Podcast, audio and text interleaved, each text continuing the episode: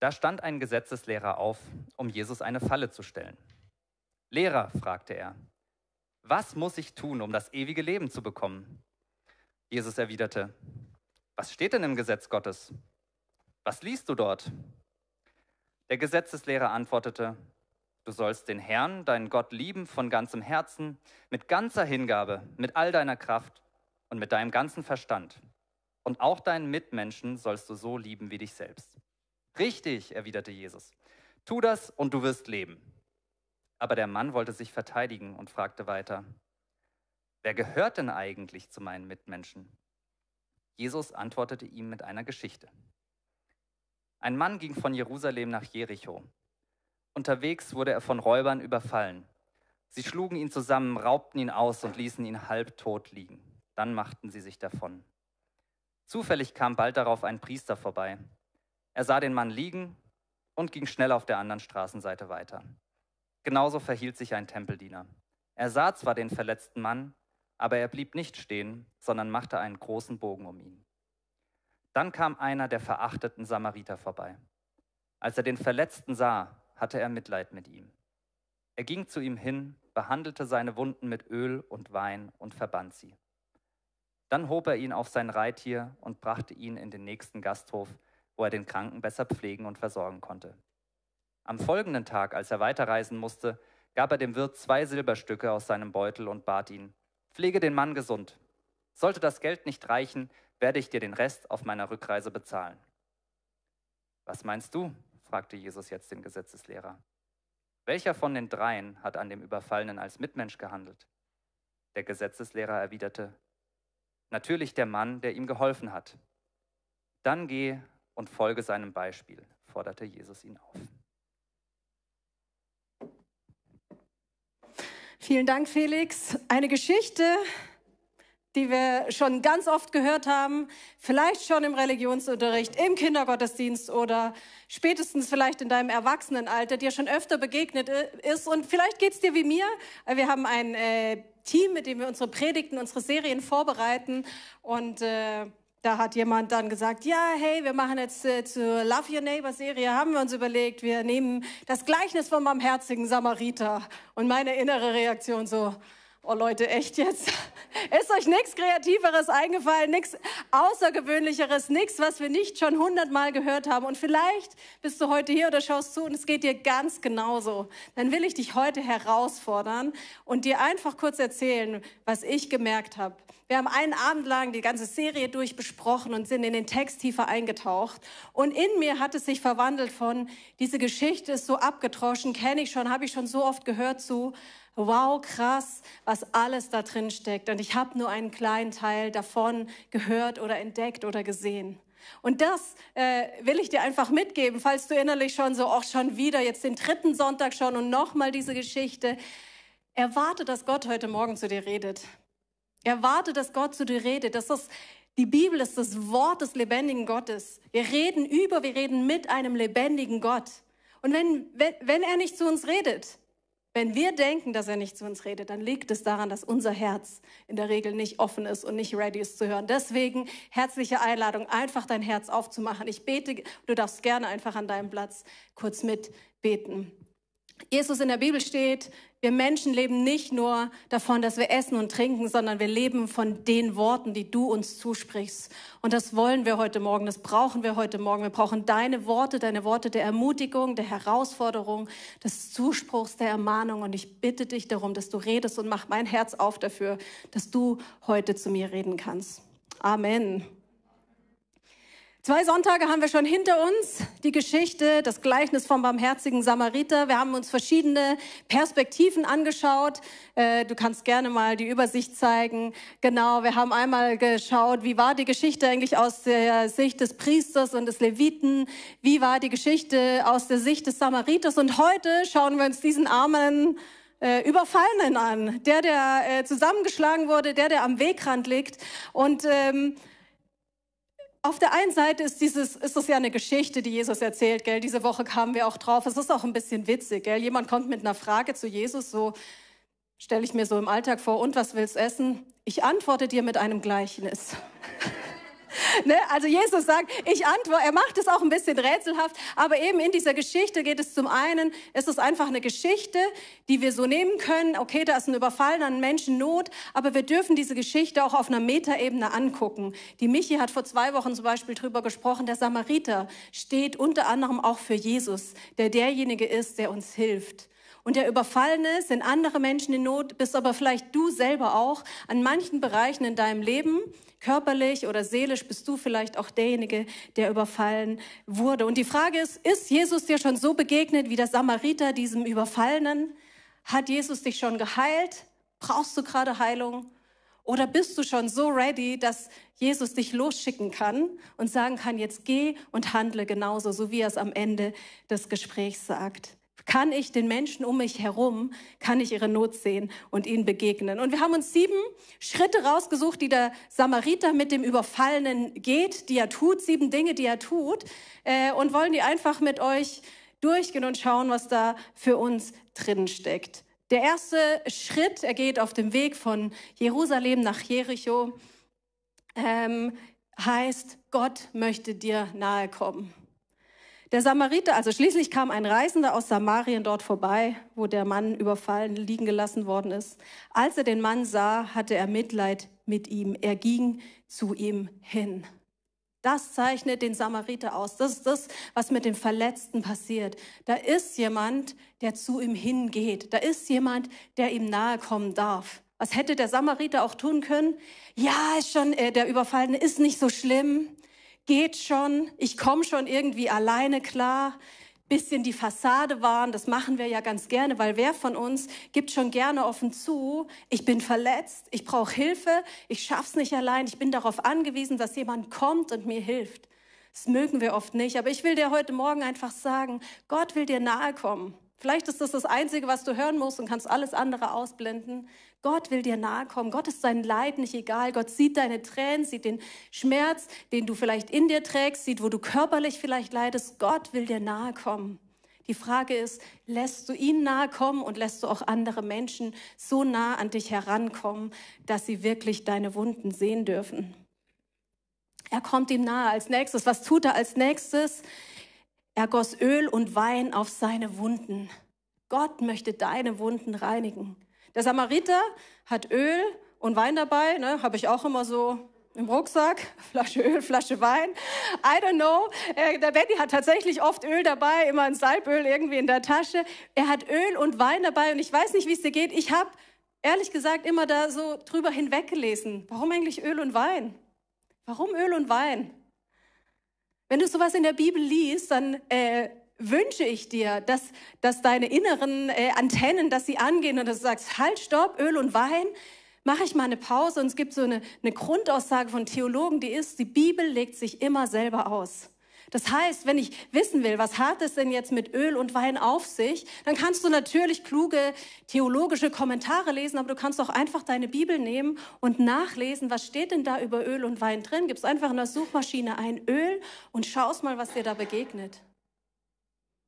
Alles gut da draußen, hoffentlich. Es geht jemand nachgucken, don't worry. Ja, genau. Der Samariter ist gegangen. Er hilft. Wir anderen feiern den Gottesdienst weiter. Genau, aber warum Öl und Wein? Ganz praktisch gesehen, damals gab es noch nicht Desinfektionsspray, das würden wir heute wahrscheinlich äh, drauf tun, wenn jemand so eine äh, offene Wunde hat. Öl und Wein, das war das, was man damals verwendet hat, um Wunden zu desinfizieren, um sie zu reinigen und auch um die Wundheilung zu unterstützen. Das war sozusagen so medizinisches Standard, Ausstattung. Äh, und die hat er dabei und die gießt er auf die Wunden. Super, okay, kann ich so nehmen, kann sagen, ja gut. Aber du kannst auch einfach noch ein bisschen tiefer graben. Und wenn du äh, dich schon intensiver mit der Bibel beschäftigt hast, dann weißt du, Öl taucht öfter auf. Und Öl steht auch noch für mehr. Ich kann im Detail da jetzt nicht reingehen, aber Öl in der Kurzzusammenfassung ist ein Bild für den Heiligen Geist ist ein Bild für die Salbung des Heiligen Geistes. Dort, wo der Heilige Geist kommt, du findest ganz viele Geschichten. Auch Jesus wurde gesalbt, Könige wurden in ihr Amt rein gesalbt mit Öl. Da kam ein Prophet, hat Öl über ihnen ausgegossen, als ein Bild für den Heiligen Geist und für die Salbung, die Gott den Menschen zugesprochen hat. Und wisst ihr, was ich so spannend finde? Öl damals, heute gibt es ja auch sehr viele andere Ölsorten, aber damals in Israel war Öl in der Regel Olivenöl. Gewonnen aus gepressten Oliven. Oliven wurden gepresst, dann kam das Öl raus. In der Nacht, bevor Jesus gekreuzigt wird, du kennst wahrscheinlich die Geschichte, geht er in den Garten Gethsemane und dort ringt er ja im Gebet darum, soll ich diesen Weg wirklich gehen? Soll ich das wirklich auf mich nehmen? Es ist eine Situation von Druck. Das wird die Bibel beschreibt, dass er so Angst hatte, dass er Blut geschwitzt hat auf dem Ölberg. Gethsemane ist am äh, Westhang des Ölbergs. Und es gibt Ausleger, die sagen, die wörtliche Bedeutung von Gethsemane bedeutet Ölpresse. Der Ort, wo Jesus im Gebet darum gerungen hat, soll ich dahin gehen, ist eine Ölpresse. Und gleichzeitig heißt es dann in Jesaja 53, durch seine Wunden sind wir geheilt. Was sagt Gott dadurch aus? Durch die Wunden von Jesus am Kreuz sind wir geheilt. Da geht es nicht einfach nur um das Bild, er hat halt Öl genommen, bisschen sauber machen, bisschen Wundheilung unterstützen.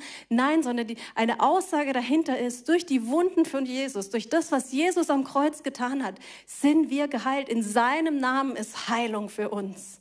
Ich finde das, ich weiß nicht, wie es dir geht, aber wenn ich sowas, äh, wenn ich so, so einen Schatz in der Bibel für mich entdecke, ich bin dann immer völlig gehypt und denke, krass, ich lese einfach drüber weg. Aber da steckt so viel mehr drin. Die Bibel ist so voller Schätze und ich will dir einfach Lust machen. Ich will, will dein Interesse, deinen Hunger wecken, dich auch in solche bekannten Sachen einfach weiter reinzugraben. Du findest zum Beispiel Jakobus 5 auch eine Stelle, äh, wo wir aufgefordert sind, auch heute noch mit diesem Öl zu agieren. Da heißt es, ist jemand krank unter euch? Irgendjemand krank? Er rufe die Ältesten der Versammlung zu sich und sie mögen über ihn beten und ihn mit Öl salben im Namen des Herrn.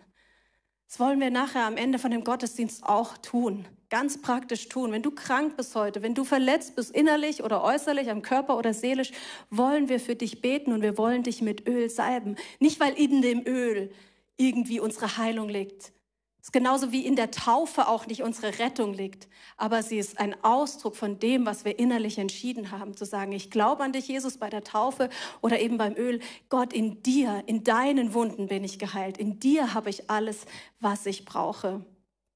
Der Wein Entzündungshemd, sauberer als Wasser damals oft, deswegen hat man ihn quasi als Desinfektionsmittel verwendet. Und der Wein zum Beispiel ein Bild von Freude, von, von überfließender Lebensfreude, von, von, von Überfluss grundsätzlich in der Bibel. Auch das ist was, was Gott an der Stelle zuspricht. Und natürlich auch, woher kennen wir den Wein vom Abendmahl?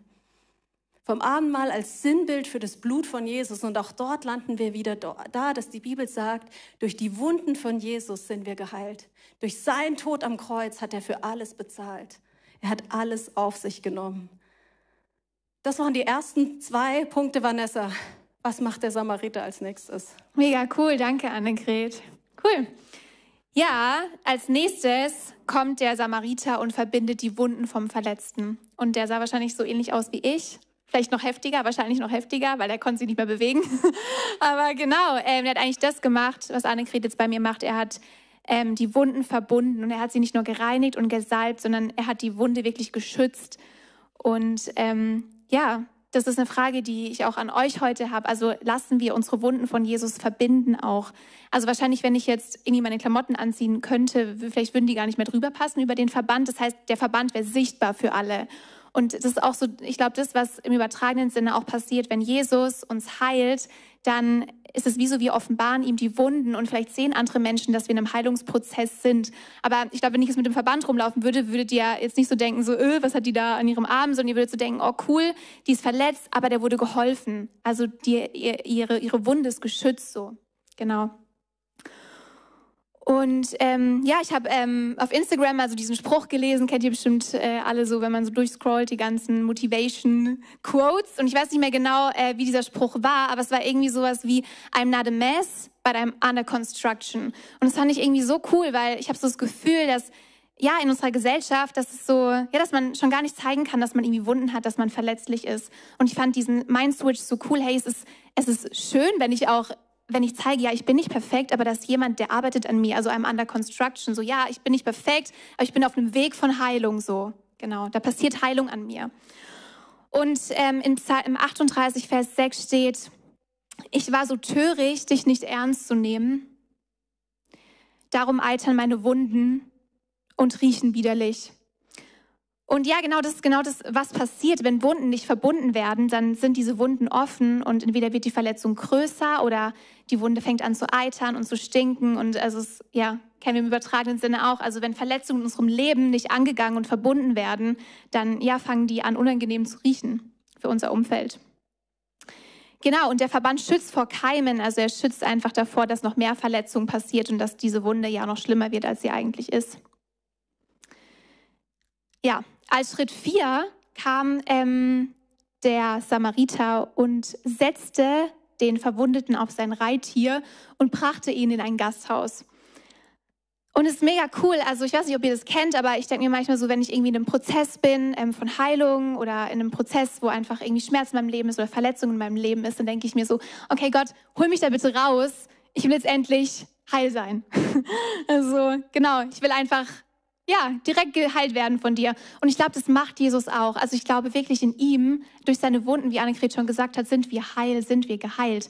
Und ich glaube das wirklich, dass Jesus Heilung für uns heute jetzt hat, in dem Moment, wenn wir ihm begegnen, weil er heilig ist, weil er ganz ist. Und wenn wir in ihm sind, dann passiert diese Heilung. Ich glaube aber auch, dass Gott uns manchmal durch einen Heilungsprozess führt, um uns ja mehr auch noch über seinen Charakter zu zeigen und, und weil er uns Dinge beibringen möchte in diesem Prozess. Und ja, ich habe das erlebt. Ähm, ich habe 2020, war das, glaube ich, ähm, nach einem halben Jahr mein Praktikum abgebrochen, das ich in der Kirche gemacht habe. Und ähm, genau, bin dann nach Hause gekommen. Das genau war anders, wie ich es mir vorgestellt hatte. Und ich war wie noch nicht ready für das, was Gott für mich hatte. Und ich bin durch einen Zerbruch da durchgegangen. Aber es war wie so, wie beim, Her beim herzigen Samariter. Ich habe mich wirklich so von Gott in diese Herberge ge gesetzt gefühlt. Und es war so schön, also Gott hat so krasse Menschen in mein Leben gestellt, wo ich einfach gemerkt habe, boah krass, er führt mich in diese Herberge. Aber jetzt endlich war er derjenige, der mich versorgt hat. Es waren nicht die Menschen. Und ich weiß noch, das war dann die Zeit danach. Ich bin in die Schweiz, habe gearbeitet in der Berghütte dort, hatte dann mega viel so Freizeit für mich, konnte in die Natur gehen und so und mega, also Gott begegnen. Und ich habe da so ein Next Level an Intimität mit ihm erfahren, wo ich einfach gemerkt habe, okay, ja, dass Heilung passiert, wenn ich ihn einfach anschauen darf, wenn ich bei ihm sein darf, zu seinen Füßen sitzen darf. Und genau, das war einfach was, was ich mit Jesus erlebt habe und was mir kein Mensch gegeben hat. So. Genau. Ja, und der Mann, der war unfähig, seine Situation zu verlassen und er ja, war darauf angewiesen, dass andere Menschen ihm auch helfen. Und so sind wir, wir sind einfach auch angewiesen. Ähm, und ich glaube, dass Gott uns auch nutzt, ähm, dass er seine Heilung auch dadurch bringt, dass ähm, ja, Menschen in unser Leben kommen und ich glaube, als Kirche, als Gemeinde sind wir auch dafür gesalbt, dass Gott Salbung hier bringt in der Gemeinde. Also genau, ich glaube, es ist mehr wie ähm, so ein Gottesdienst unter der Woche, wo wir einmal hingehen und dann irgendwie eine ermutigende Message für die Woche hören, sondern wir sind wirklich dazu berufen, in Gemeinschaft zu leben, in Bruderschaft zu leben und in Schwesternschaft zu leben. Und ich hoffe, ihr lebt es alles, äh, alle. Ich hoffe, ihr habt dieses, dieses Gemeindeleben unter der Woche, wo ihr in der Small Group seid, wo ihr ehrlich werden könnt, wo ihr wirklich sagen können, hey, ich brauche diese Heilung von Jesus, wo ihr füreinander einstehen könnt. Das ist das, wozu uns Gott beruft. Und ich glaube, dass wirklich, wenn nicht Heilung hier passiert in der Gemeinde, wo dann?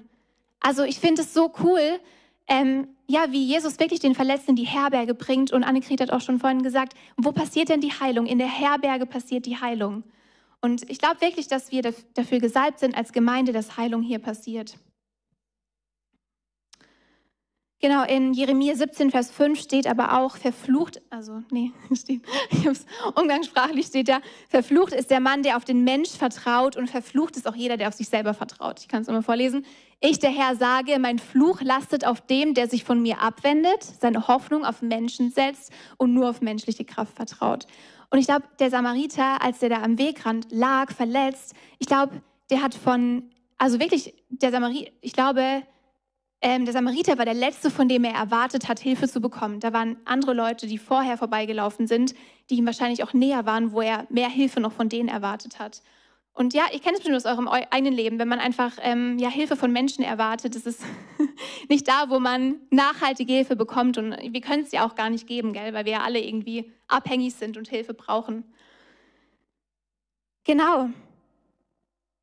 Ja, und ähm, in Kolosser 3, Vers 23 steht, worin auch immer eure Arbeit besteht, tut sie mit ganzer Hingabe, denn letztlich dient ihr nicht Menschen, sondern dem Herrn. Genau. Das so als, als Leitspruch für unsere Kirche. Ja. Genau. An Schritt 5, da kommt äh, der Samariter und versorgt den Verletzten in der Herberge mit allem Nötigen.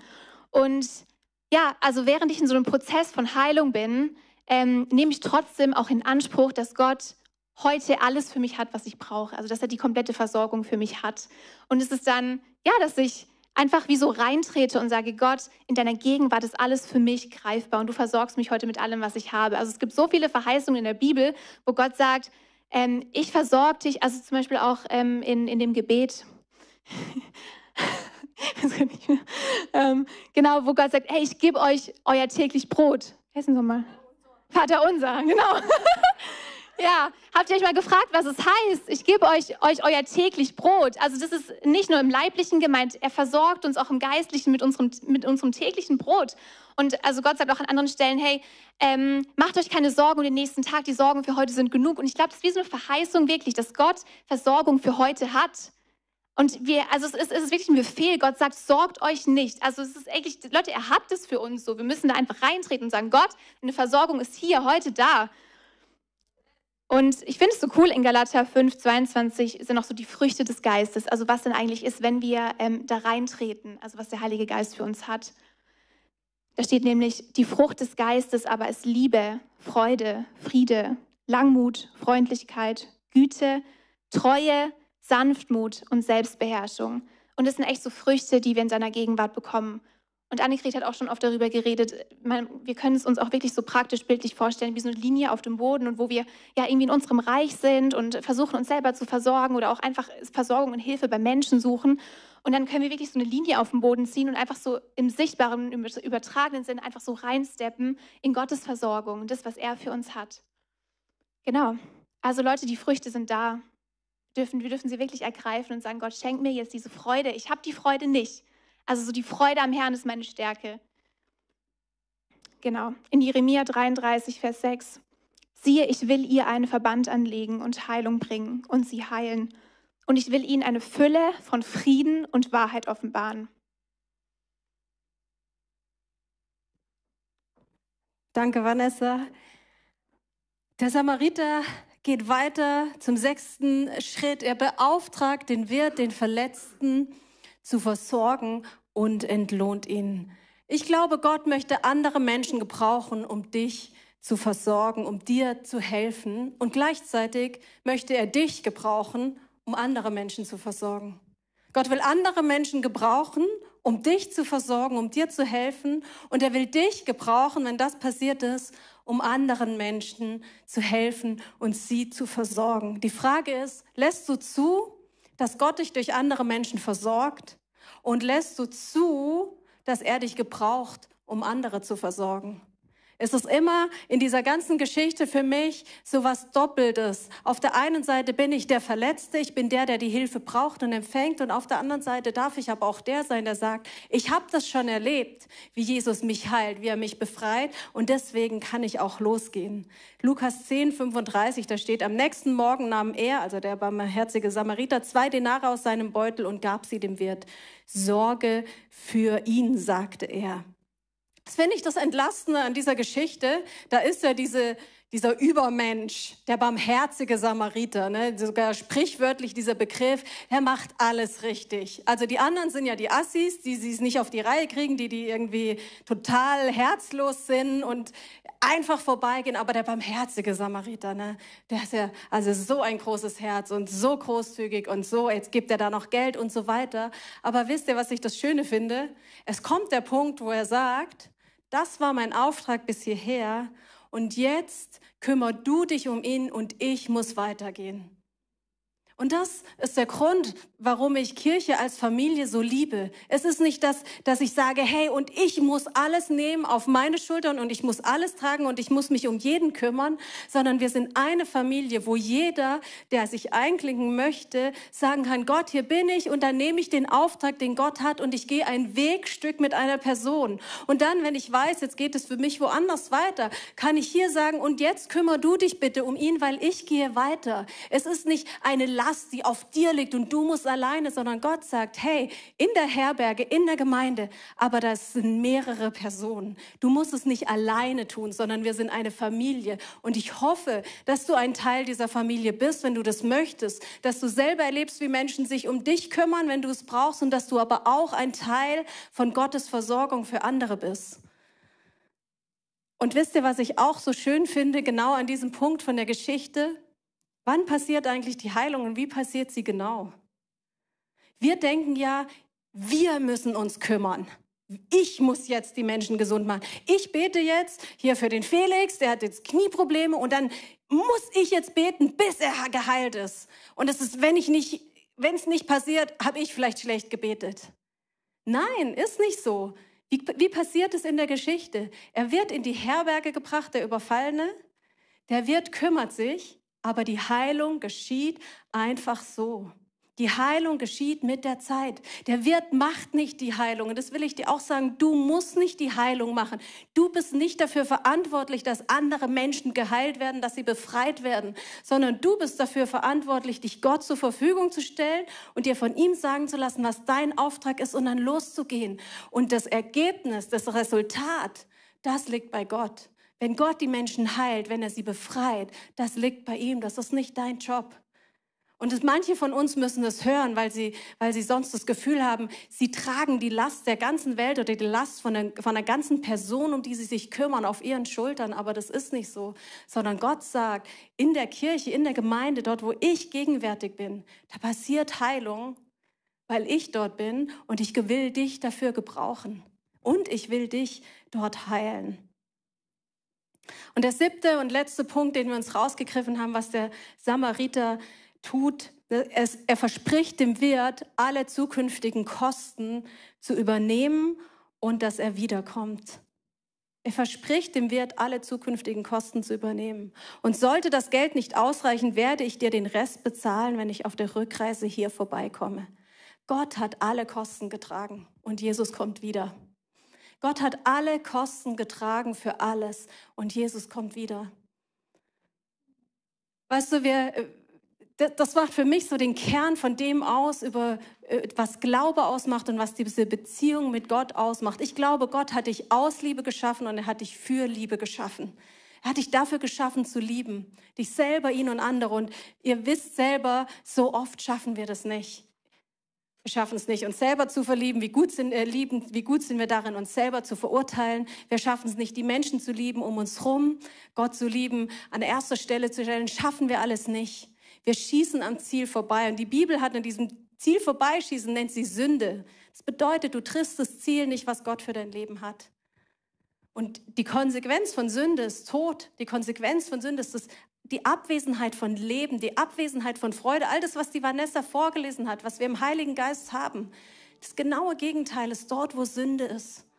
Und das ist genau der Punkt, wo das greift, dass wir sagen, Jesus hat alles bezahlt. Er hat für alles bezahlt. Gott hat für alles bezahlt. Was meinen wir damit?